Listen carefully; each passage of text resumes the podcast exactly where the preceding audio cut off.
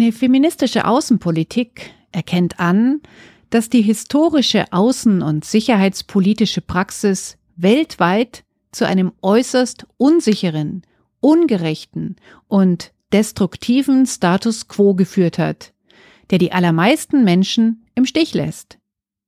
Sie denkt die nationalen Interessen eines Landes neu, indem sie feministische Sicherheitsverständnisse an erste Stelle setzt und den Schwerpunkt vom Staat auf das Individuum als wichtigsten Bezugspunkt für Sicherheit lenkt.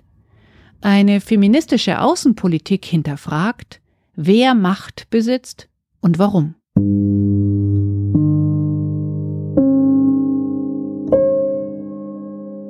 Hallo, ich bin Barbara Streidel und das ist die 48. Folge von Stadtland Krise, dem feministischen Podcast von Frauenstudien München. Mit mir ist heute Jasmin Mazakow. Hallo Jasmin. Hallo Barbara. Du bist hier heute nicht nur als mein Gegenüber, sondern auch als Gastgeberin des Frauenstudien Denkzuhauses. Und in diesem Gesprächssalon haben wir gestern Abend über das Thema feministische Außenpolitik gesprochen mit einer Handvoll anderer Frauen.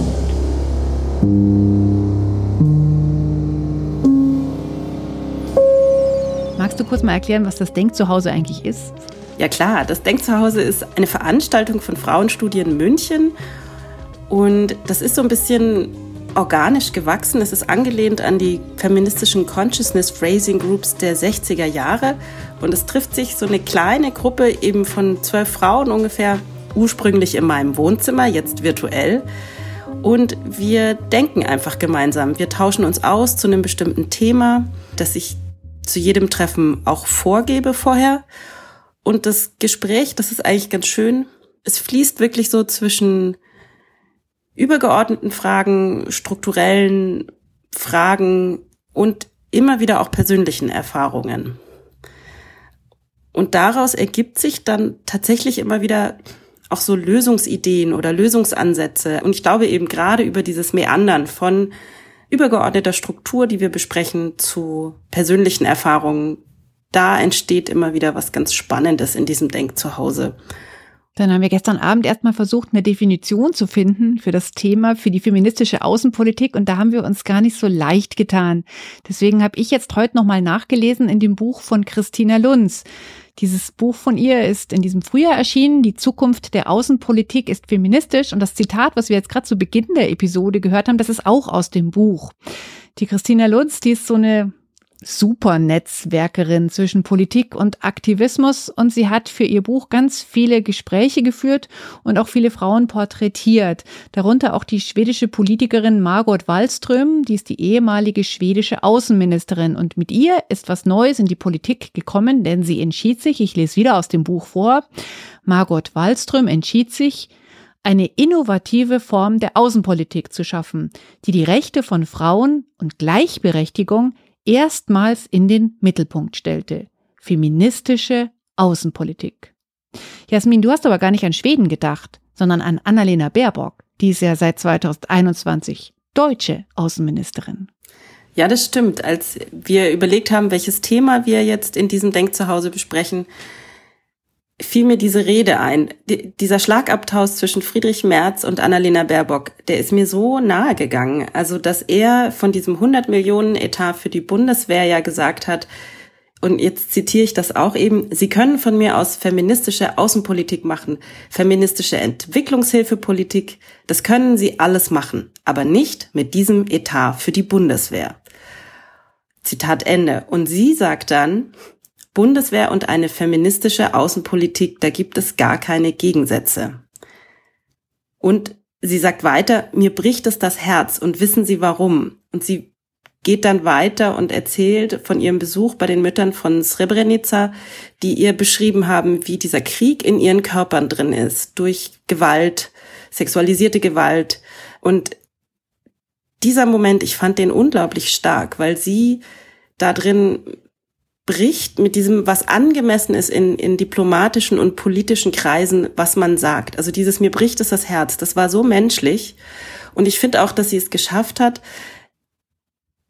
in diesem Menschlichen zu bleiben und nicht so hyperemotional oder was manche ja auch, ich nutze das Wort sehr ungern, aber jetzt hier sehr bewusst hysterisch nennen. Hm. Das war eben nicht das. Es war nicht diese weibliche, hysterische Überemotionalisierung eines Themas, sondern es war menschlich. Es war eine menschliche Begegnung auf ein Leid, das sie erzählt bekommen hat.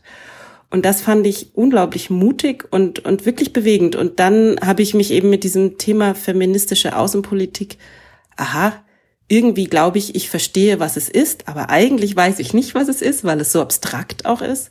Habe ich gedacht, da müssen wir mal drüber reden. Und es ging euch ja auch so. Ja.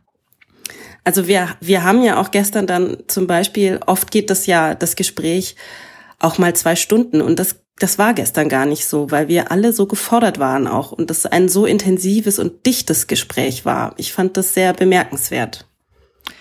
Ja, wir haben ganz viele Fragen auch gar nicht beantworten können. Also wir waren uns bei der Annalena Baerbock Stelle, die du jetzt gerade total toll zusammengefasst hast. Ich habe gleich wieder Gänsehaut gekriegt wie damals. Da waren wir uns alle einig, dass das irgendwie schon so eine Art Paradigmenwechsel gewesen ist. Andererseits, also diese Frage ist auch gekommen, ist es so ein bisschen schwierig, weil wie, wie kriegt man das zusammen? Also die bundesdeutsche Außenministerin, die vertritt die Bundesrepublik nach außen hin, aber geht es dann eben immer nur um den Krieg, ja? Oder geht es vielleicht auch um was anderes? Weil das, was ich jetzt von Schweden erzählt hat, das war ja nicht unbedingt nur im Punkto Kriege, was jetzt aber Annalena Baerbock gesagt hat. Klar, da geht es ja auch um den Krieg, der gerade tobt in der Ukraine. Und deswegen ist ja auch der Militäretat erhöht worden. Da geht es natürlich ja um, um was ganz anderes als um, wir möchten gerne, dass Frauen an Entscheidungen internationaler Natur beteiligt sind.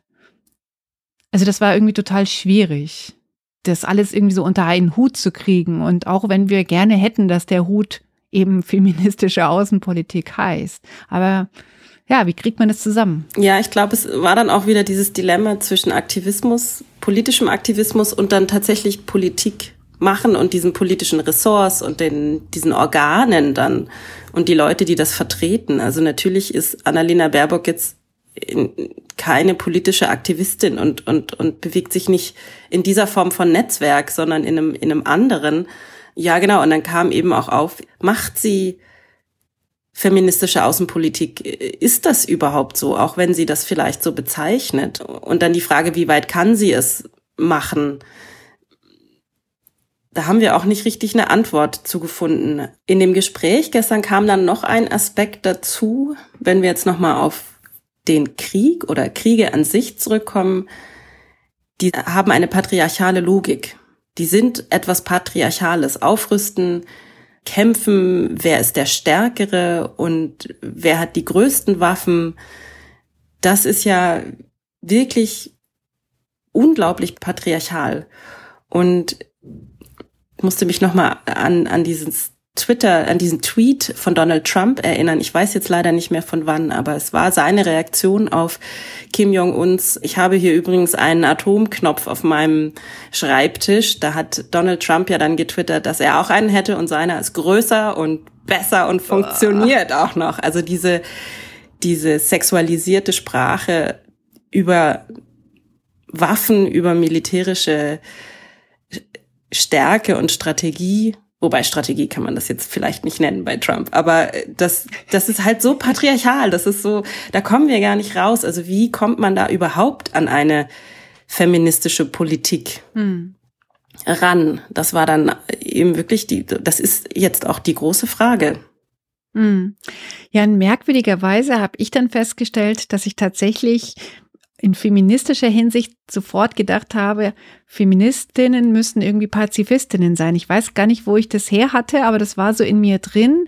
Also das ist jetzt in mir selbst. Ich bin daher auch ein Zwiegespalten an sich, würde ich meinen, ich bin schon pazifistisch und glaube immer ans Reden und nie ans äh, mit einer Waffe in einen Raum gehen. Andererseits kenne ich in mir schon auch Aggression und Zorn und kann deswegen halt auch verstehen, warum Deutschland jetzt da doch nicht nur mit Reden unterstützt in einem solchen Konflikt. Aber es ist also auf jeden Fall spüre ich da in mir sehr viele Dilemmata auch und eben dieses merkwürdige Bild, die Frau muss den anderen Weg gehen, die Feministin sowieso und deswegen verweigert sie die Waffe, was ja vielleicht auch ein saublödes Bild ist.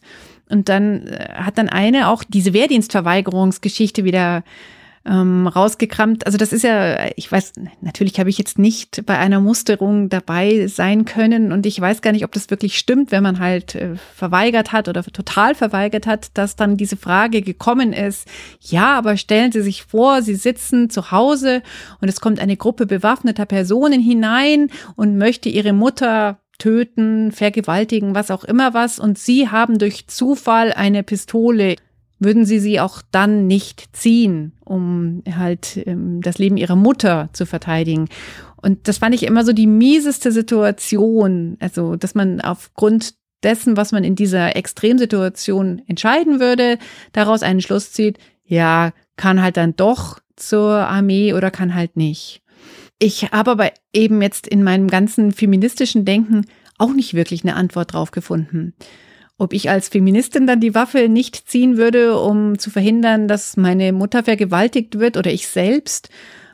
Also es ist, das Dilemma ist genau dasselbe. Ja, also äh, ich für mich bin mir ziemlich sicher, dass ich die Waffe ziehen würde. Also so unideal das äh, in, in, in, in diesem Abrüstungswunsch ja ist, aber ja? ich bin mir ziemlich sicher, dass ich mich verteidigen würde dann. Oder also eigentlich hoffe ich das sogar.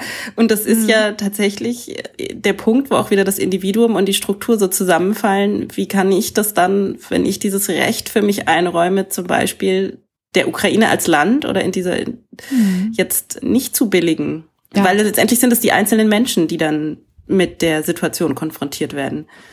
Ja.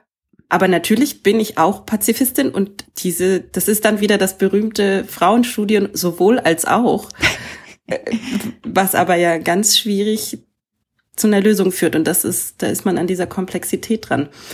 Mir ist auch noch eine Geschichte eingefallen gestern von einer Mutter einer Freundin von mir damals, also die waren da vielleicht Mitte 40 und die hatte erzählt, dass sie im Wald spazieren war, einen jüngeren Mann getroffen hat, also der kam auf sie zu, hat sie mit einem Messer bedroht und wollte, dass er sie sexuell befriedigt. Und sie hat dann gesagt, das macht sie, weil er das Messer in der Hand hat und sie sich dagegen nicht verwehrt. Aber sie würde ihm doch eigentlich eine nette junge Frau wünschen, weil er sieht doch nach einem netten jungen Mann aus. Und das muss den so durcheinander gebracht haben, dass der dann das Messer eingepackt hat und geflohen ist. Also der muss irgendwie richtig weggerannt sein. Ich finde das eine irre Geschichte, weil diese Frau es geschafft hat, einerseits ihre Unterlegenheit wirklich anzuerkennen und trotzdem ins Gespräch gegangen ist. Hm. Und weil ich ja vorhin gesagt habe, ich würde dann die Waffe ziehen. Ich weiß auch nicht, ob ich in so ein Gespräch einsteigen würde oder ob ich mich einfach ergeben würde. Also dann wiederum doch in so eine Komplexität einzusteigen in so einem Moment, fand mhm. ich, finde ich nach wie vor sehr beeindruckend. Ja, ist eine Wahnsinnsgeschichte. Mhm. Genau, also auch so eine kleine Diplomatie wieder, dass es eben doch was bringt. Mhm. Es ist doch auch immer wieder so, das Gespräch bringt was. Mhm. Jetzt haben wir vorhin jetzt über die schwedische Außenpolitik ja geredet, die eben seit 2014 unterstrichen eine feministische Außenpolitik ist. Und mir war es dann auch in unserem gestrigen Gespräch ganz wichtig, dass Außenpolitik ja eben nicht nur darauf abzielt, was machen wir denn jetzt nun, wenn ein Krieg kommt, sondern es geht halt auch um ganz andere Sachen, um vielleicht eher positive Sachen. Und deswegen will ich die jetzt auch nochmal aufbringen hier. Also bei der schwedischen Außenpolitik ist es halt zum Beispiel darum gegangen, dass Gleichstellung weltweit erreicht wird, dass Frauen nicht strukturell von Entscheidungen oder von Prozessen ausgeschlossen sind. Es soll keine Diskriminierung geben und zum Beispiel halt eben, dass Frauen auch in Entscheidungsprozesse eingegliedert werden. Und das sind ja jetzt eher so positive Dinge als so Sachen wie verhalten wir uns als Nation, wenn zum Beispiel unsere Nachbarnation in einen Krieg verwickelt wird. Außenpolitik ist ein bisschen mehr noch oder wahrscheinlich sehr viel mehr. Und ich meine, hätten wir zwar jetzt dieses Gespräch vor sechs Monaten geführt, hätten wir ja auch ganz anders über Waffen ziehen und so weiter geredet. Ich bin irgendwie so überrascht, zu, froh und aber auch zugleich schockiert, wie sehr sich alles verändert hat. Ja, wir hätten sicherlich auch viel mehr über Klimapolitik gesprochen. Sicherlich ist äh, die Energiepolitik da jetzt irgendwie auch Teil davon, aber ja, wir hätten an wirklich andere, einen ganz anderen Fokus gesetzt. Ich fand auch noch spannend, das habe ich gelesen, dass Studien gab, dass Frauen, wenn sie in Friedensverhandlungen mit einbezogen werden, dass dann diese Friedensverhandlungen deutlich nachhaltiger und erfolgreicher sind.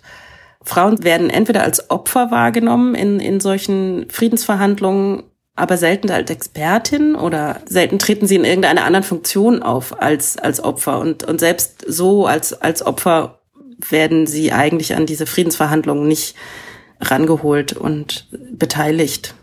Ja, das finde ich einen ganz wichtigen Gedanken. Also auch das, was du dann davor gesagt hast, zum Beispiel das Thema Klimapolitik. Da kommen dann halt einfach auch andere Schwerpunkte hinzu.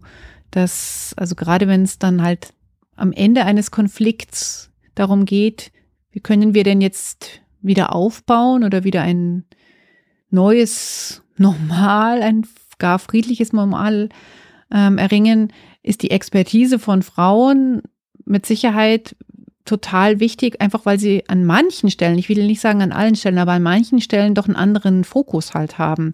Und da kannst du natürlich dann sagen, du hast dann die, ich weiß nicht, die Frau, die sich mit der Beschaffenheit der Böden auskennt und die, das könnte der Mann vielleicht genauso gut sagen, aber die Frau, die dann zum Beispiel darüber redet, welche Wege müssen ermöglicht werden, damit zum Beispiel Kinder wieder zur Schule gehen können, was dann vielleicht eher etwas ist, worum sich die Frauen gekümmert haben, weil die Männer vielleicht gar nicht da waren im kriegerischen Konflikt und so weiter. Also ich eiere hier so ein bisschen rum, weil ich natürlich nicht immer Rollenzuschreibungen machen will und auch diese Differenz Geschichte äh, mal gut, mal nicht so gut finde, aber an der Stelle ist die, glaube ich, schon sehr wichtig, weil es einfach ein anderes ist. Was bauen wir zuerst wieder auf? Und das haben wir ja zum Beispiel in der Pandemie gesehen. Ja, was hat als erstes wieder aufgemacht? Das sind ja meine Bs, Baumärkte, Bundesliga und Biergärten. Und ähm, wären da sehr viel mehr Frauen, das waren jetzt keine Friedensverhandlungen, aber wenn da sehr viel mehr Frauen beteiligt gewesen, hätte man vielleicht eher Kindergärten, Schulen und ich weiß es nicht, Familienbildungszentren oder sowas aufgebaut. Ja, aber ich musste auch sofort an diese Stadtplanungsdebatte denken, wo ja, wenn mehr Frauen beteiligt sind, eben doch dafür gesorgt wird, dass die Gehwege anders beschaffen sind, so dass Kinderwegen vorbeikommen und dass das dann wieder zur Konsequenz hat, dass dann auch RollstuhlfahrerInnen sich besser bewegen können und dass da eben einfach eine andere Inklusion stattfindet. Hm. Ein Seitenaspekt will ich unbedingt auch noch erwähnen, der in unserem Gespräch gestern Abend zum Thema feministische Außenpolitik kam, nämlich dass es ja auch, das ist jetzt eher so der aktivistische Hit, auch andere Baustelle gibt. Ähm, in München ist ja im Mai ein Auftritt gewesen von Pussy Riot, dem russischen KünstlerInnen-Kollektiv und die auch Geld gesammelt haben während ihres Auftritts um in der Ukraine ein Krankenhaus zu unterstützen. Das heißt, es gibt vielleicht auch sowas wie eine kulturelle Außenpolitik, wo es jetzt gar nicht um, ja, um das, was geht, was wir vorhin be besprochen haben. Eine Außenpolitik fern vom Denken an Grenzen, Mauern, Heere, Waffen und Sicherheit. Ja, und vor allem ist das auch was, du bist ja hingegangen, ich habe es verpasst. Es ist was, was wir auch ganz persönlich unterstützen können. Mhm. Als, als so Individuen, weil da sind wir von dieser abstrakteren Außenpolitik auch relativ weit entfernt und können da so wenig mitgestalten. Und zu Pussy Riot zu gehen oder auch Krautreporter, die haben einen Aufruf gestartet, ein Crowdfunding für Medusa, eine der letzten unabhängigen Medien in Russland, die zu unterstützen, überhaupt von denen zu wissen. Also, weil bis auf die beiden fällt mir jetzt tatsächlich auch nicht so viel ein. Also eigentlich auch, hm. dass ich mich oder dass wir uns da weiterbilden, weil da gibt es natürlich ganz viele tolle Russinnen und Russen, die ja. eben sich gegen ihre Politik wehren, gegen ihre Politiker wehren. Hm. Ja, das war bei dem Abend ähm, in München, wo Pussy Riot aufgetreten sind, auch sehr eindringlich. Danach gab es, also nach dem Performance-Konzert, gab es noch ein moderiertes Gespräch. Da wurde eben halt auch immer wieder klar, dass es also eigentlich nichts bringt, zu sagen, ja, wir wollen jetzt keine russischen Orchester mehr da haben. Also Ausnahmen bestätigen die Regel, jetzt müssen wir jetzt gar nicht anfangen, aber dass das halt am Ende dann andere Leute eher trifft. Und wenn man wirklich halt ja der Hebel in Bewegung setzen möchte, dann muss man nicht unbedingt die Kultur ähm, beschränken, sondern eher das Gas. Aber ich meine, das ist relativ auf der Hand liegend, was dann da wirklich irgendwie einen Impact haben kann. Aber auch die eine von Pussy Riot, Mascha, die ja auch im Gefängnis war, hat darüber auch ein Buch geschrieben. Also Gefängnis, nachdem sie diesen ja, berühmten Auftritt 40 Sekunden in der Kathedrale hatten, wo sie halt dann irgendwie inhaftiert und eben zu einer Besserungszeit in einem in so einem Lager, Lager richtig, ne? Genau. Ja. Ich will oh, schon immer Gulag jetzt, sagen. Ja, genau, genau. da kriege ich jetzt richtig Gänsehaut, wenn ich da wieder genau. dran denke. Das also ist, ist auch so ein irrer äh, Moment. Die ganze Performance hat sich darum gedreht und so, aber trotz allem ähm, war sie fest entschlossen, aber ich gehe wieder hin zurück nach Russland, weil da gehöre ich irgendwie hin und von und das ist falsch, da ja einfach abzuhauen. Und das fand ich total bemerkenswert, weil ich es auch verstanden habe, weil es muss ja eine Menge an Menschen geben, die auch da bleiben und die die Fahne hochhalten und die sagen, ja, so, so ist es jetzt nicht, dass ganz Russland diesen oder jenen Plan hat. Und das finde ich sehr, sehr wichtig. Und das war, also auf dieser Veranstaltung ist mir das total klar auch geworden. Und das fand ich ganz, ganz, mir sind die ganzen äh, Adjektive eigentlich ausgegangen. Ich habe selten so viel Stärke gesehen in, in einem Abend. Und wie gedacht so, wow, groß und toll und beeindruckend, das reicht eigentlich alles gar nicht aus. Die waren dann auch im Mai in den Tagesthemen und äh, wurden interviewt von Ingo Zamperoni und ich fand das auch sehr beeindruckend, wie die da aufgetreten sind und ja, einfach, also auch, auch genau, auch hier, dass sie dann wirklich unterstützt werden und ihre Tour eigentlich ja beworben wird über die Tagesthemen. Das ist ja auch ein, ein ganz politischer Akt in dem Moment und mhm. Fand ich, fand ich auch sehr beeindruckend. Mhm. Ob man das jetzt feministische Außenpolitik nennen mag, dann müssen wir uns ja jetzt einfach gar Feministischer Journalismus, ich weiß es nicht. ja, auf jeden Fall ist es eine andere Form von mit all dem umgehen, als ähm, halt nur wir ziehen halt unsere Grenzen hoch und machen dicht und äh, wollen mit euch gar nichts mehr zu tun haben, weil ja, das ist ja so, äh, wie soll ich sagen, Mauern und Grenzwelle, das hat uns ja in der Vergangenheit vieles gezeigt, sind auch nicht immer der allerbeste Weg. Ich wollte noch ein Vorbild nennen, das gestern im Denk zu Hause auch gefallen ist, und zwar in Neuseeland die Politik, die Jacinta Ardern macht, wo der Mensch im Mittelpunkt steht wurde auch als eine feministische Außenpolitik bezeichnet und man sieht ja auch in der Corona Zeit haben die ja so ein bisschen so einen eigenen Weg gehabt, der vor allem auch das Wohlergehen von Familien im Fokus hatte. Und der, will ich ja mal sagen, war auch nicht der schlechteste Weg. Mhm. Ganz genau. Ja, du hast dann auch eine ganz, ganz große Frage immer wieder gestellt. Die musst du jetzt gleich nochmal stellen. Ähm, vielleicht habe ich eine Antwort. Gestern Abend hatte ich nämlich eigentlich keine Antwort. Ah, ja, oh, da bin ich jetzt gespannt. In dem Gespräch ging es doch immer wieder auch natürlich um die patriarchalen Strukturen und wie wir das jetzt hier auch schon hatten, um dieses, dass Frauen vielleicht eher die Familien in den Mittelpunkt rücken und so und diese, diese Zuschreibungen. Das, das ist irgendwie so unangenehm und ich, ich finde es immer unglaublich wichtig, dass Frauen nicht die besseren Menschen sind. Und jetzt kommt aber trotzdem die Frage, machen sie vielleicht doch die bessere Politik? Ja, und ich habe immer noch keine wirklich gute Antwort darauf. Ich stimme dir total zu, dass Frauen nicht die besseren Menschen sind, weil die besseren Menschen, die gibt's ja eigentlich gar nicht. Genau. Und die Frauen gibt's ja auch nicht. Aber ich glaube schon, dass es gute und schlechte Politik gibt.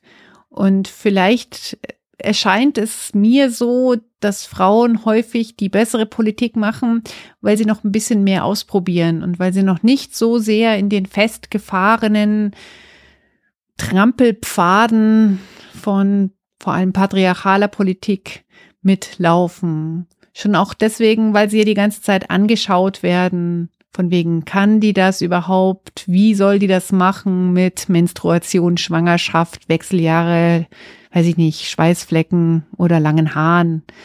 Und schon allein, dass das auch animiert, es mal anders zu probieren. Ja, stimmt. Viele Frauen haben ja sozusagen auch wirklich erlebt, dass das männliche in Anführungsstrichen nachzumachen nicht funktioniert und dann muss man eben doch was eigenes ausprobieren, mehr ausprobieren. Das mhm. finde ich, das finde ich richtig gut. Dass wir da mutiger werden als Gesellschaft, experimentierfreudiger, flexibler, jetzt nicht in dieser leistungsoptimierten Version von flexibel, so 24 mhm. Stunden erreichbar, sondern ja, ja. flexibel. Das habe ich jetzt aber auch gar nicht so verstanden. Ah ja, mhm. ja gut, äh, genau, flexibel wirklich Sachen auszuprobieren. Mhm. Das finde ich eine sehr tolle Antwort. Dankeschön. Ähm, ich hatte ja auch irgendwie eine Nacht Zeit, ein bisschen länger darüber nachzudenken. Ja. Gestern Abend war ich nur so, uh, what? Eine letzte Frage haben wir uns ja dann noch gedacht, die können wir vielleicht allen, die uns jetzt hier zuhören, noch mit als Hausaufgabe aufgeben.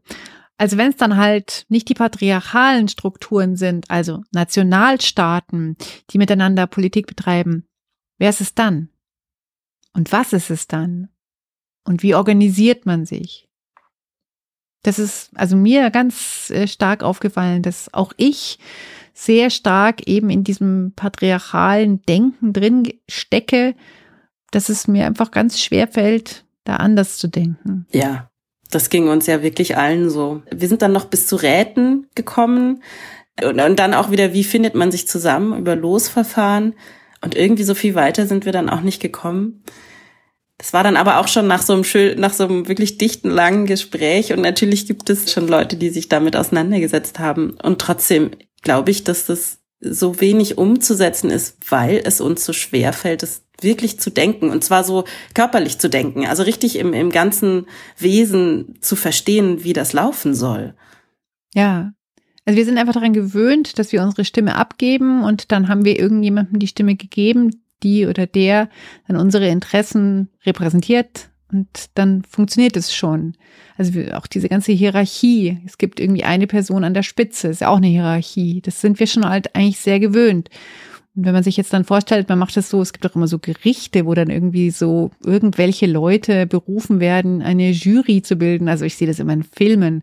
Ich bin noch nie selbst zu einer solchen Jury berufen worden, stelle es mir aber irgendwie interessant vor. Aber angenommen, auf diese Art und Weise würde halt Politik betrieben werden und das wären dann halt immer so ein Rat der Weisen oder ich denke schon auch, dass da bin ich, glaube ich, aber auch echt geprägt und nicht nur auf positive Art und Weise von langen Jahren in einer Elterninitiative, die ein Kindergarten war.